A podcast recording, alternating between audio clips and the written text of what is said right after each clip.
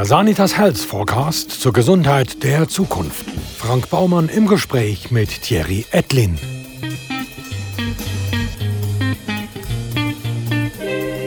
Professor Dr. Thierry Ettlin ist Neurologe, Chefarzt und medizinischer Direktor der Reha-Klinik Rheinfelden. Der studierte Mediziner ist spezialisiert auf Verhaltensneurologie, physikalische Medizin und Rehabilitation. Er ist Präsident der Schweizerischen Gesellschaft für Verhaltensneurologie und Gründer der Schweizer Gesellschaft für Neurorehabilitation. Daneben lehrt er an der Medizinischen Fakultät der Universität Basel und an der Fachhochschule Nordwestschweiz. Thierry Etlin, was müssen wir uns unter Verhaltensneurologie vorstellen? Verhaltensneurologie befasst sich mit Hirnleistungsausfall, Defizit, also von der Kognition, von deinen Denkfunktionen, Gedächtnisfunktionen, Konzentrationsfunktionen, räumliche Wahrnehmung nach definierten Hirnschädigungen. Also wir korrelieren die Ausfälle von deinen kognitiven Funktionen, aber auch Verhaltensfunktionen, Persönlichkeitsfunktionen mit definierten neurologischen Schädigungen vom Hirn. Die Störung vom Denken, Verhalten und den Emotionen. Gedächtnis, Konzentration, Aufmerksamkeit, all die Hirnleistungen wo wir äh, zu erbringen haben. Oder? Könnte man sagen, dass du eine Art Geburtshelfer von der Neurorehabilitation in der Schweiz bist? Äh, Frank, ich kann dir sagen, wie ich, wie ich reingekommen bin. Oder? Ich habe mich ja äh, eigentlich auf wissenschaftlicher Ebene mit dem Fachgebiet äh, äh, auseinandergesetzt, das damals in der Schweiz noch neu war übrigens. Oder? Behavioral Neurology und bin nachher in den Staaten, bin in Los Angeles gewesen. Und in Los Angeles ist parallel zu meinen Funktionen, die ich dort hatte, als Research Fellow, ist eine Pilotabteilung für neurologische Rehabilitation entstanden. Und das habe ich hautnah mitbekommen und habe mich dort total engagiert und habe effektiv realisiert, das ist doch, ich befasse mich mit Ausfällen, ich befasse mich mit Defizit, aber eigentlich beschreibe ich das, oder? Aber ich mache ja gar nichts für die Leute. Und die Rehabilitation macht etwas für die Leute. Die Rehabilitation ist der Behandlungspfad für solche Ausfälle. In der Rehabilitation hast du den Behandlungsteil von neurologischen Dramen, wenn du so willst. Und das hat mich fasziniert. Und so bin ich in die Rehabilitation gekommen. Als ich zurückgekommen bin in die Schweiz, wollte ich das machen. Und dann hatte ich die Option da in Rheinfelden, wo damals schwerpunktmäßige rheumatologische Rehabilitationsklinik war, habe ich da die Aufgabe, über eine Art neurologische Rehabilitation aufzubauen. Heute haben wir ja verschiedene Fachgebiete, aber es ist immer noch der Schwerpunkt. Also damit wir Laien jetzt ein bisschen Überblick bekommen, welche Arten von Rehabilitation unterscheiden wir denn eigentlich? Also es gibt die, du kannst so sagen, die grossen Hauptgebiete, oder? Ist äh, die Herzrehabilitation, kardiologische Rehabilitation, orthopädische Rehabilitation, also nach Gelenksersatz oder nach äh, Unfall mit Frakturen. Dann die Lungenrehabilitation ist jetzt ein großes Thema, oder? Mit dem ganzen Lungenbefall von der äh, Covid-Pandemie und die neurologische Rehabilitation. Und in der Zwischenzeit gibt es noch Untergebiet oder Zusatzgebiet, onkologische Rehabilitation, das ist etwas Neues. Also Rehabilitation nach, äh, nach, nach oder bei Krebsleiden. Da geht es auch um die psychologische Betreuung, Rekonditionierung. Dann gibt es die psychosomatische Rehabilitation. Das sind dann vor allem Leute mit chronischen Schmerzproblemen, Schmerzleiden. Also es gibt eine ganze Reihe noch von Unterfachgebieten, aber die grossen habe ich jetzt genannt. Du, wie haben denn eigentlich in der Reha-Klinik Rheinfeld auf die ganzen Corona-Herausforderungen reagiert? Einerseits haben wir eine Corona-Post-Intensivstation gehabt. Das heißt, wir haben die Leute direkt von der Intensivstation zu uns genommen, nachdem sie das Gröbste hinter sich haben für Rekonditionierung, Lungenaufbau, äh, Atmung, äh, natürlich auch äh, äh, die ganze Traumatisierung von dem äh, Erlebnis von der Intensivstation, insbesondere natürlich auch bei jüngeren Leuten, aber auch für äh, ältere Leute ist natürlich die Erstickungserfahrung heavy, oder? Und jetzt äh, ist ja, jetzt vor allem bei uns in der, in der Rehabilitation ist äh, da der, äh, das Problem von dem Long-Covid, das heißt die Langzeitverläufe nach einer Corona-Infektion wird äh, zum äh, Thema. Die Leute sind äh, über Wochen so wie wir es jetzt überblicken, äh, dekonditioniert, haben Probleme mit dem Schnaufen, Probleme mit dem Laufen, haben Probleme mit der Konzentration, Burnout-mäßige psychische Situationen. Und äh, da haben wir jetzt eine ganze Reihe von Patienten auch stationär aufgenommen. Man kann etwas machen. Man kann etwas machen. Man kann sie rekonditionieren, aufbauen, äh, äh zum Glück. Ja. Also du würdest jetzt nicht sagen, dass Covid-19 eine schwere Grippe ist? Nein, das würde ich jetzt auf keinen Fall sagen. Nein, nein, nein. Nein, das ist ein Söpfel-Birnen-Problem. Hat, äh, sind einfach zwei total verschiedene Situationen, zwei total verschiedene Zustände. Natürlich äh, verläuft die Grippe bei sehr vielen älteren Menschen nicht tödlich. Also, wenn du Zahlen anschaust, kann man vielleicht einen Vergleich machen. Ich würde es nicht machen. Ja. Sondern ich finde, der viel bessere Vergleich, wenn man den machen will, ist, dass man äh, äh, sich die Frage stellt, äh, äh, würde man einfach den Sicherheitsgurt und, äh, und äh, Airbags äh, auf alles verzichten, das, sind jetzt für mich Corona-Maßnahmen, oder? Und dafür so und so viel mehr äh, tödliche Autounfälle in Kauf nehmen. Aber der Vergleich von Grippe und Corona ist, ist, ist nicht richtig. Oder? Der Tod ist ein ganz anderer in der Grippe. Oder? in der Grippe ist es äh, fiebriger Herz-Kreislauf-Stillstand. Oder? Die Leute äh, daheim sterben oder auf den Stationen. Bei, bei der, beim äh, Corona-Tod verstickst Der Fokus äh, in deiner Klinik der liegt ja auf der Neurorehabilitation von eben Schlaganfall, Multiple Sklerose, Parkinson. Aber das tut mich irgendwie eine komische Kombination. Also, die neurologische Rehabilitation hat die Aufgabe, Folgeschäden von neurologischen Ereignissen und neurologischen Erkrankungen in der Funktion zu verbessern. Und das ist eine andere Denkweise, oder? Und es ist eine andere Aufgabe als die Akutmedizin. Die Akutmedizin ist sehr eine aktive Maßnahme am Patient, wo ich sehr vieles kann äh, machen, sehr vieles kann erreichen. Die Rehabilitation ist äh, eine Teamarbeit mit dem Patient. Und die Beispiele, die jetzt du genannt hast, der Schlaganfall, Parkinson, Multiple Sklerose, sind unsere Schwerpunkte in der neurologischen Rehabilitation, neben allen anderen Folgeschäden, die es auch noch gibt.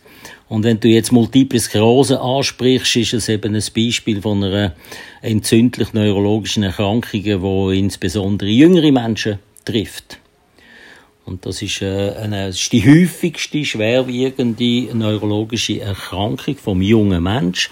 Und das betrifft doppelt so viele Frauen wie Männer zwischen 20 und 40. Und die brauchen Rehabilitation mit Multiple Sklerose, funktionelle neurologische äh, Einschränkungen mit sich bringt, wo man rehabilitativ kann verbessern. Die, die, die Rehabilitation macht eine Funktionsverbesserung für Wiedererlangung von der Selbstständigkeit im Beruf und im Alltag und in der Familie.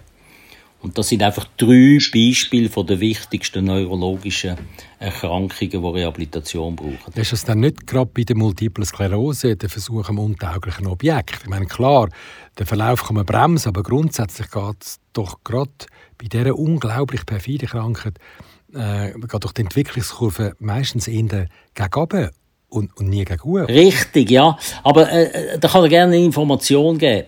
Die Multiple Sklerose ist wahrscheinlich die vormals sehr schwer verlaufende neurologische Erkrankung mit der grössten medikamentösen Behandlungserfolg der letzten Jahrzehnte. Man hat heute Möglichkeiten von Immuntherapien, also Beeinflussung.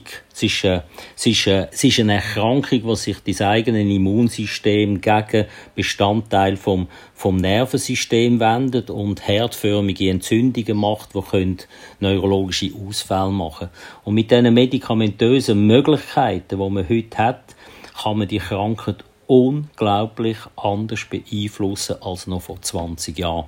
Die ganz schweren Verläufe sieht man fast nicht mehr. Also da besteht sehr, sehr, sehr viel Hoffnung und eine sehr gute, gute Basis jetzt wirklich auch für Leute, die neu erkranken, dass das jetzt nicht einfach die äh, äh, massivste Einschränkungen muss geben, sondern man kann wirklich medikamentös etwas machen. Aber wenn neurologische Funktionsstörungen entstehen, braucht es Rehabilitation, damit man das, was an Funktion verloren geht, möglichst wieder erreichen tut. Und das sind, das sind äh, Physiotherapien, Logopädie, Ergotherapien, all die funktionellen äh, Beeinflussungsmöglichkeiten von diesen, von diesen Einschränkungen. Und gell, du dozierst auch noch Logopädie. Ja. Also bei Logopädie, da denke ich natürlich immer an die Logopädin von unseren Kindern. Und außer der Frisur hat die also nicht viel mit dir gemeint. genau, genau, genau. genau. Ich, äh, ich bin äh, tatsächlich im äh, Studiengang für äh, Logopädie, äh, äh, gebe ich Vorlesungen an der Fachhochschule. Und zwar doziere ich dort Neurologie. Und jetzt, wenn, wir da, wenn du von deinen Kindern redest, oder? Es gibt die Logopädinnen, die eben in der Schule Du, es sind inzwischen meine Enkelkinder, um genau. Und die haben Sprachentwicklungsstörungen und so Sachen, oder? Oder dann so äh, gemischte Störungen wie Legasthenien oder Stottern und Sachen. Das Gebiet in der Neurologie ist der Sprachverlust oder die Sprachstörungen nach Schlaganfall. Das sind Aphasien. Und ich bin Aphasiologe. Nehmen wir mal das Beispiel Schlaganfall. Das ist passiert. Die Logopädie ist eine Massnahme. Dann natürlich auch die Physiotherapie, Ergotherapie. Was kann man sonst noch machen? Äh, Aufbau, Training äh, von Hirnfunktionen, oder? Außerhalb oder zusätzlich zu der ganz spezialisierten Logopädie, wo du äh, Sprachvermögen auftrainieren tust, wieder erlernen tust mit diesen Patienten. Ja, also das ist das ganze Programm. Und im Volksmund sagt man so verniedlichend, ah, er hat oder sie hat ein Schlägli gehabt. Ja, das ist doch eigentlich unfair. Ja, Schlägli, Schlägli im Volksmund bezeichnet die Schlaganfälle, wo es relativ schnell zu einer Durchblutungswiederherstellung kommt. Und dann sind die neurologischen Ausfälle nicht so groß. Man sieht es noch ein bisschen an. Sie hinken ein bisschen auf einer Seite oder können nicht mehr aufs Tramli rennen oder so. Ein Schlaganfall sind die Leute wirklich halbseiten gelähmt wenn es auf der Hirnseite passiert, wo Sprachzentren sind, haben sie eine schwere Sprachstörung. Wenn es auf der anderen Seite passiert, haben sie schwere räumliche Orientierungsstörungen, aber auch Kommunikation ist gestört. Auf der wir, wir kommunizieren vielleicht zu 30 Prozent linguistisch mit, mit Wörtern und Sprache. Wir kommunizieren in einem überwiegenden Anteil paralinguistisch, nicht verbal, Mimik, Sprachprosodie, Körperausdruck, Körpersprache, genau. Und das ist eben bei diesen Schlaganfallpatienten, wo der Schlaganfall auf der anderen Seite ist, wo man das Gefühl hat, zum Glück ist da nichts passiert an der Sprache, auch die haben Probleme in der Kommunikation. Das ist die typische Situation, Halbseitenlähmung und entsprechende Hirnleistungsausfälle. Und jede, jede einzelne Ausfallssituation wird heute spezialisiert behandelt in der Rehabilitation. Überall, das sind alles super Spezialisten, Sprachspezialisten, Spezialisten für kognitive Funktionen, für Gedächtnis, Aufmerksamkeit, Konzentration, diese Sachen, Spezialisten für die Mobilität. Dann braucht Spezialisten Sozialmedizinisch. Wie sieht es daheim aus? Was muss ich daheim alles umbauen? Wie organisiere ich das ganze Umfeld? Kontaktnahme bei jungen Leuten mit dem Arbeitgeber. Also die Rehabilitation ist absolut interdisziplinär. Das ist ein ganzes Team. Und jeder ist genau gleich wichtig. Nicht der Doktor der Wichtigste, der hat auch für seinen Part. Jeder ist genau gleich wichtig. Ja, aber das ist doch in jedem Spital so. Medizinische Betreuung ist immer Mannschaftssport. Wie unterscheidet ihr euch denn jetzt äh, als Reha-Klinik zum Beispiel von einer chirurgischen Klinik? Am Einführungstag von neuen Mitarbeitern, oder? Weise ich ein bisschen darauf hin, wo die Unterschiede sind zwischen dem, was wir machen und die Unterschiede sind in einer Akutklinik. Und einer von den Unterschieden ist, dass bei uns die Leute sehr lang da sind. Mehrere Wochen, in der Neurologie zum Teil mehrere Monate. Und in der Akutklinik bist du heute sehr oft nur einige Tage. Dann spielen Sachen atmosphärisch in der Rehabilitation eine total andere Rolle, als sie in der Akutklinik müssen spielen. Es ist auch gut, wenn in einer Akutklinik eine gute Atmosphäre ist. Oder? Aber am Patienten Sicherheit geben, dass er am richtigen Ort ist. Dass es keine Situation außerhalb gibt, wo er vielleicht mehr Fortschritt machen wird als da, wo er jetzt ist, ist eben abhängig nicht nur von der Medizin, ist abhängig von Pünktlichkeit, von Sauberkeit und in erster Linie von Freundlichkeit der Leute, die Gesamtatmosphäre. Das gleiche Schießhotel, wenn ich eine Nacht über Nacht zu meinem Ferien, das packe ich weg. Aber wenn ich am Ferienziel in ein Hotel komme, wo dermaßen mies ist, dann stinkt es mir, oder? Die Leute sind lang bei uns. Und das spielt alles, alles eine riesige Rolle. Die ganze Atmosphäre, die Freundlichkeit. Dann fühlt sich der Patient am richtigen Ort. Wie sieht es denn bei den Parkinson-Patienten aus? Kommen die nicht A, viel zu spät zu euch und bleiben B, zwangsläufig für immer? Ja, es ist so, oder? Äh, äh, da sprichst du eigentlich etwas ganz, äh, ganz Wichtiges an. Ein Schlaganfall ist ein akutes Ereignis. Da passiert etwas, eine Schädigung und nachher kommt die Erholungs- und die funktionelle Verbesserungsphase.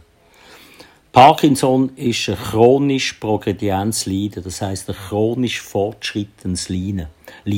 Und da hast du eine andere Zielsetzung. Da versuchst auf dem Stand, wo der Patient seine Funktion hat, das Möglichste zu machen, dass er das rausholt, was er gerade jetzt machen kann, unabhängig davon, dass er wahrscheinlich in sechs Monaten noch ein bisschen schlechter ist.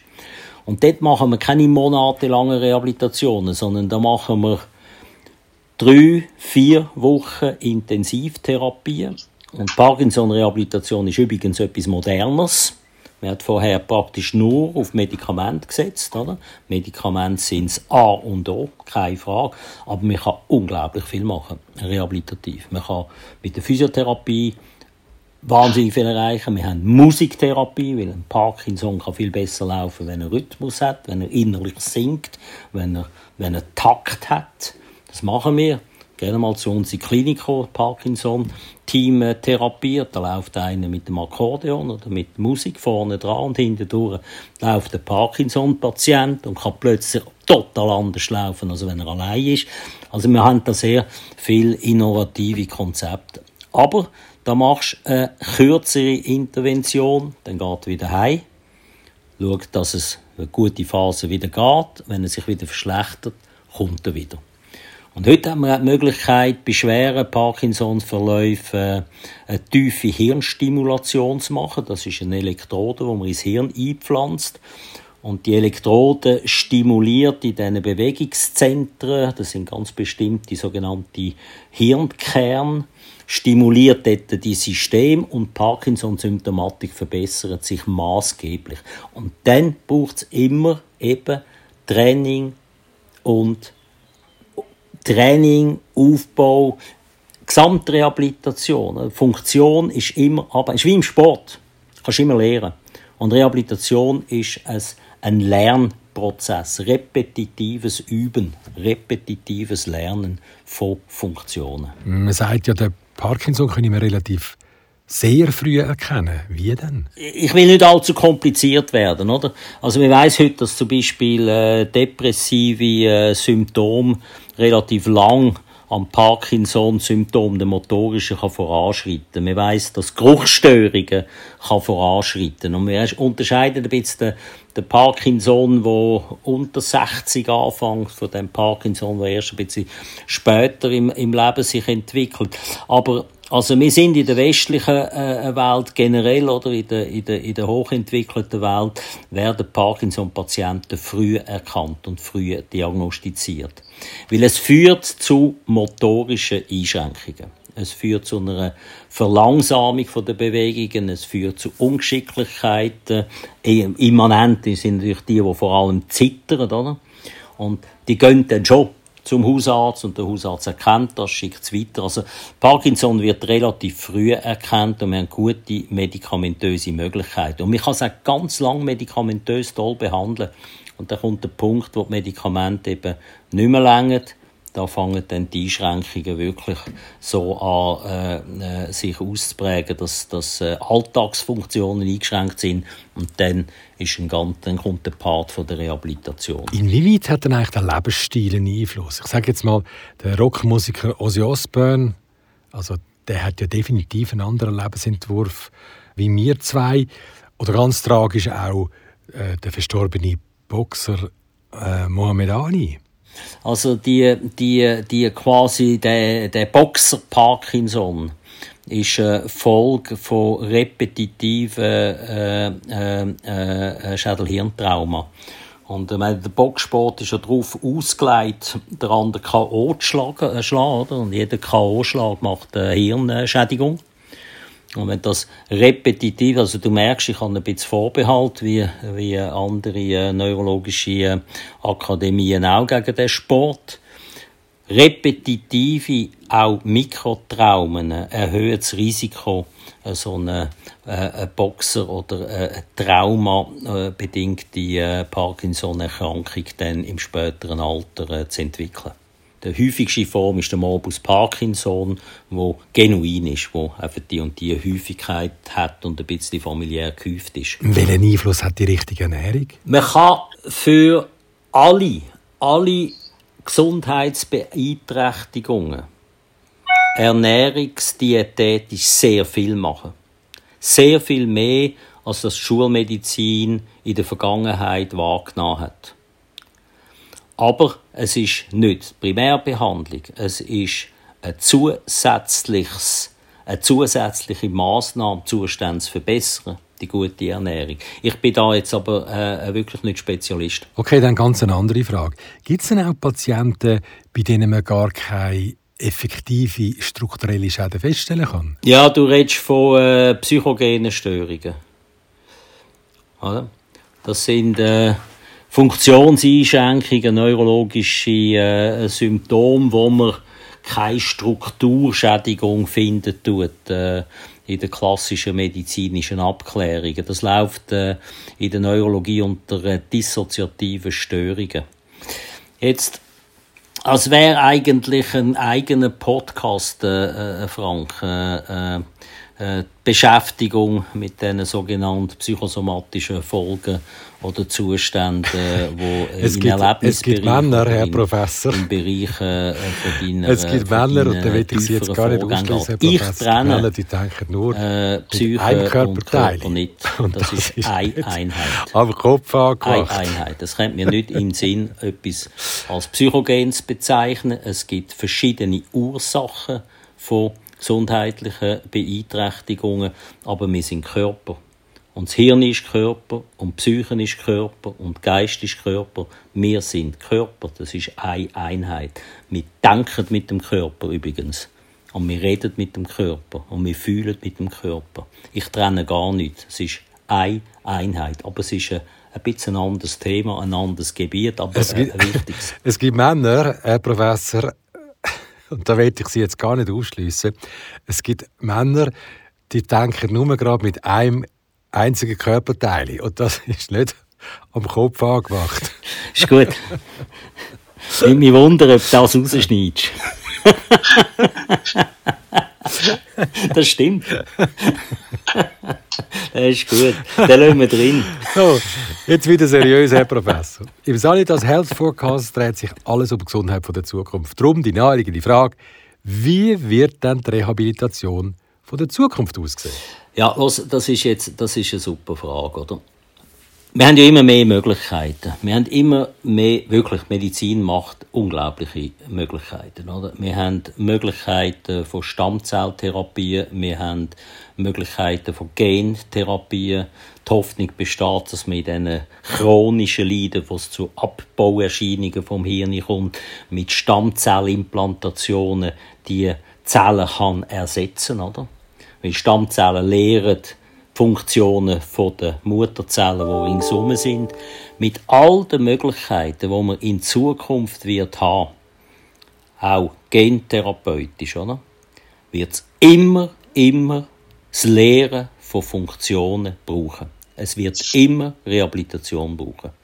Je größer der Fortschritt ist, umso eher und mehr brauchst du natürlich auch Funktionstraining, dass die Zellen, die dann Funktionen übernehmen, auch wirklich Funktion lehren.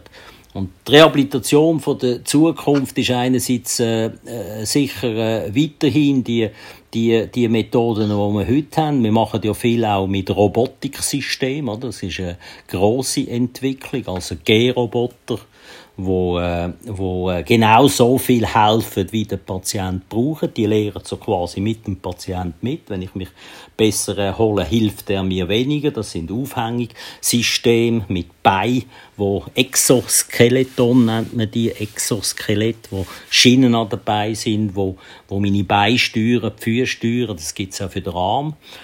Dann gibt es äh, auch Robotikmöglichkeiten, wo möglicherweise in Zukunft bis zu ganz gezielten Stimulationssystemen direkt in den Hirnstrukturen führen werden, wo man wieder Funktionen kann erlernen. Immer muss das begleitet sein mit dem Lernprozess. Ich kann noch so begabt sein, ich muss üben, oder? Das ist überall so, in der Musik so, im Sport so kannst Voraussetzungen strukturell mitbringen, aber es braucht Übung, es braucht Disziplin und Fleiss. Künstliche Intelligenz? Das ist ein anderes Gebiet. Künstliche Intelligenz, da sind wir äh, in der digitalisierten Welt, oder? Ist deine Frage, ob künstliche Intelligenz unser Hirn je wird können ersetzen? Nein. Nein. Wenn das die Frage ist. Künstliche Intelligenz äh, macht vielleicht eine Annäherung. Aber die Komplexität von dem, was bei uns da im Kopf abläuft und im Körper abläuft, äh, wird man nie erreichen. Vielleicht Geschwindigkeit, natürlich mathematische Reihen und was auch immer, oder? aber sicher nicht das Denksystem, das Vorausdenken, das, all das, was, was braucht, oder? Wie will, wie will künstliche Intelligenz äh, Intuition ersetzen, oder? Wie, wie soll das möglich sein? Das Erahnen von Sachen, die kommen, mich vorbereiten auf etwas, was kommt, das ist, äh, wir haben äh, eine Biologie, die ist nur noch bemerkenswert, die ist nur, da kannst du nur noch voller Respekt vor dem, was wir nicht ganz verstehen. Und wir verstehen das Hirn nicht, weil wir nur ein Hirn zur Verfügung haben, das Hirn zu verstehen. Und man kann Ebenen, System auf dem gleichen Niveau verstehen sich nicht. Du musst immer, du verstehst nur immer etwas, was untergeordnet ist. Und wenn ich nur ein Hirn habe, um ein Hirn zu verstehen, will ich nur immer so einen Approach haben, eine Annäherung als Verständnis. Ja, dann müsste man vielleicht das ganze Hirn durch ein Gescheiteres ersetzen. Vielleicht wäre das die Lösung. Substanzdefekte ersetzen, ja. Stammzellimplantation, Stammzelltherapie, ja. Implantation von embryonalem Gewebe in Schädigung. Aber das Gesamthirn ersetzen, no way. No way. Dann wüsste ich auch nicht, weiss, welches das ich dann wette, von wem. Dann wäre ich dann noch ein skeptisch. Bei dir könnte man darüber reden. Und du eins von jemand anderem. Der Professor Dr. Thierry Etlin. Weitere Einblicke in die Gesundheit der Zukunft finden sich im Bestseller Sanitas Health Forecast. Und den gibt's überall, wo es gute Bücher gibt.